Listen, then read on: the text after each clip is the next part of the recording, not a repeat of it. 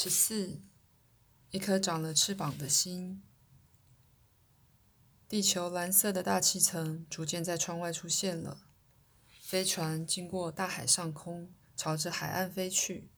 太阳已经耀出地平线，金色的光芒穿透了银白色的云彩。我们的上面是蓝天，下面是闪亮的大海，远方则是巍峨的群山。地球其实是很美的，我轻轻叹息。我说过了，地球非常美妙，只是你们地球人没有察觉到这一点。不仅没察觉，而且还一直在破坏地球，这等于就是自我毁灭。如果你们能体认到爱是生命中最重要的东西，而且能团结一致的话，地球就能存活下去。首先，你们要把整个地球当成一个大家庭，每一个家庭成员都应该过得一样好，大家一起努力，有好东西一起分享，使每个人都感受到家庭带来的呵护、关爱与保护。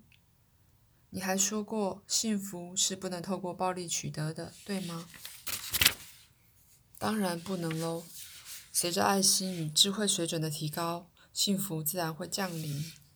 这是很简单的逻辑，但是如果没有爱作为牵引，人类就会变得自私自利，只会运用自己的聪明才智来争夺名利地位，成天想着要怎么做才能得到更多好处，生活也变得一团乱。相反的，如果有爱的引导，人类的心灵就会被净化，进而达到无私的境界。嗯，我又困了。来，我再替你充电一下。不过今天晚上你可要真的好好睡觉啊！我躺卧在沙发上，阿米替我带上充电器，我很快就睡着了。醒来时全身精力充沛，对于自己拥有生命充满喜悦。阿米，你为什么不陪我多玩几天？我们一起去海滩。他抚摸着我的头发说：“我很想留下来。”可是我有一大堆事情要做，还有很多人不知道爱的重要性，不只是地球这里而已。你总是想着要为别人服务，因为我有爱心，你也可以学着为别人服务啊，帮助我们传播智慧，为和平与团结而努力，要超越自我，永远拒绝暴力。我会这样做的，就算有些坏人应该被狠狠修理一顿。阿米笑了。人终究要为自己做过的事付出代价。在这个世界上，到处都有人遭遇到不幸，有人失去了挚爱的人，有人一年到尾厄运连连，悲惨事件层出不穷，都是因为他们曾经违背了爱的原理，曾经违背过神的旨意，才导致这样的结果。海岸边的小村庄越来越近，越来越清楚。阿米让飞船停在沙滩上空几公尺的地方，仪表板上的红灯是熄灭状态，别人看不见我们。阿米陪我到船舱出口等待降落，我俩紧紧的互相拥抱，我很难过，他也一样。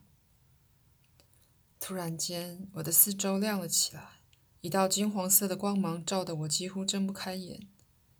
就在我觉得自己逐渐接近地面的时候，阿米在我耳边说：“要记住，爱是通向幸福的道路。”我跑到海滩上，回头仰望天空，什么都没看到。可是我知道阿米在看着我。可能你跟我一样，泪流满面。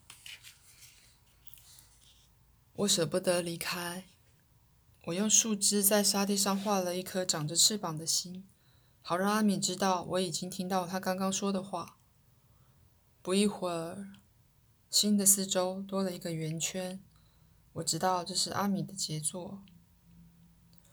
这时，阿米的声音在我耳畔轻轻响起：“这是地球。”我站起身，慢慢向家里走去。回家的路上，不管看到什么，我都觉得美极了。我深深地吸了一口气，闻到了海的味道，我忍不住弯下腰轻抚脚边的沙粒。快到家时，还停下来触摸路边的树木和盛开的花朵。在这之前，我从来没有注意到这条小路是那么的美。可是现在看来，连石头都好像美得在轻轻颤动。踏进家门之前，我向海滩那边的天空又看了一眼，什么也看不到了。我有点难过，想到马上可以看到奶奶，才平静下来。走进屋里，奶奶还在睡觉呢。我把卧室整理好，装作是刚刚起床的样子，然后去洗澡。我走出浴室的时候，奶奶站在门外等我。孩子睡得怎么样？很好，奶奶，您睡得好吗？不好，彼得罗，我整夜都睁着双眼。我忍不住上前拥抱奶奶，想起在飞船上看到的情形而暗自微笑。奶奶，等一下吃早餐时，我要给你一个惊喜。奶奶煮好咖啡，端了上来。我把从飞船上带回来的核桃放进盘子里，上面盖上只有客人来的时候才会用的精美餐巾。奶奶，你吃吃这个。我把盘子推向他。孩子，这是什么啊？奶奶看着核桃，吃惊吃惊的问道：“是外星核桃，您吃吃看吧，很好吃哦。”什么是外星核桃？那我就尝一尝。嗯，真香，是什么东西啊？我刚才说了是外星核桃，就吃三个，别吃太多。这个蛋白质含量太高了。奶奶不听我的话，一下子把盘里的核桃都吃光了。奶奶，你知道什么是宇宙法则吗？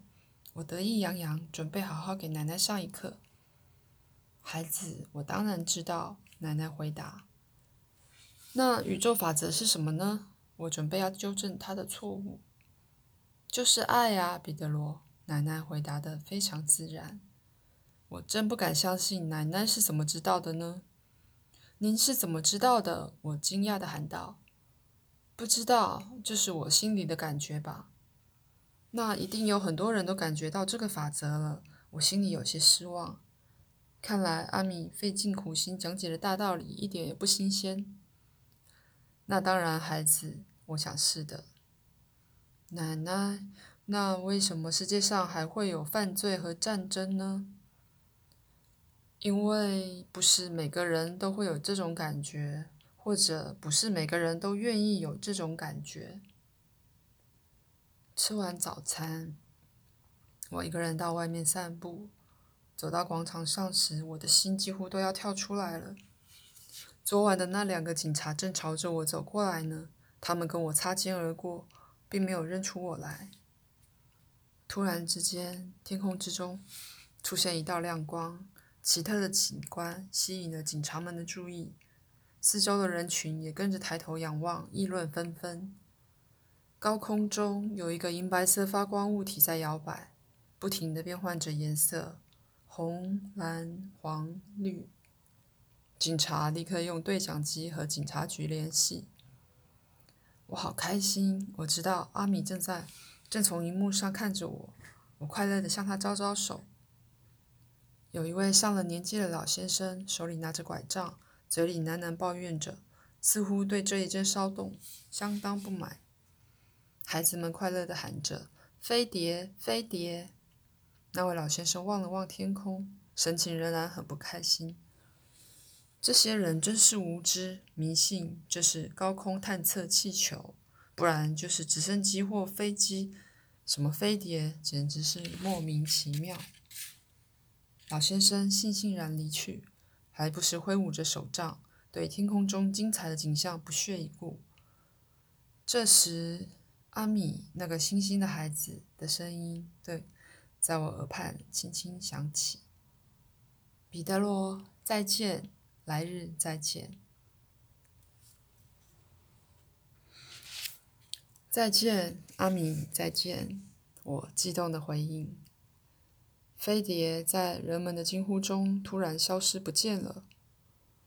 第二天，电视和报纸并没有报道这件事。因为这种集体幻觉不是什么新鲜的事情，自然也不算是新闻。学者们说，无知和迷信的人越来越多。在那个海水浴场的沙滩上，有一块高耸的岩石上镂刻着一个长了翅膀的心。就是在那块岩石上，我认识了阿米。没有人知道那颗心是怎么刻上去的，好像是有人特地铸造了那块岩石来刻画这个记号。凡是来到这里的人都会看到那个记号，但是要想攀登上这块岩石却很困难，特别是对大人而言。小孩子就不一样，他们灵巧得多，轻快得多。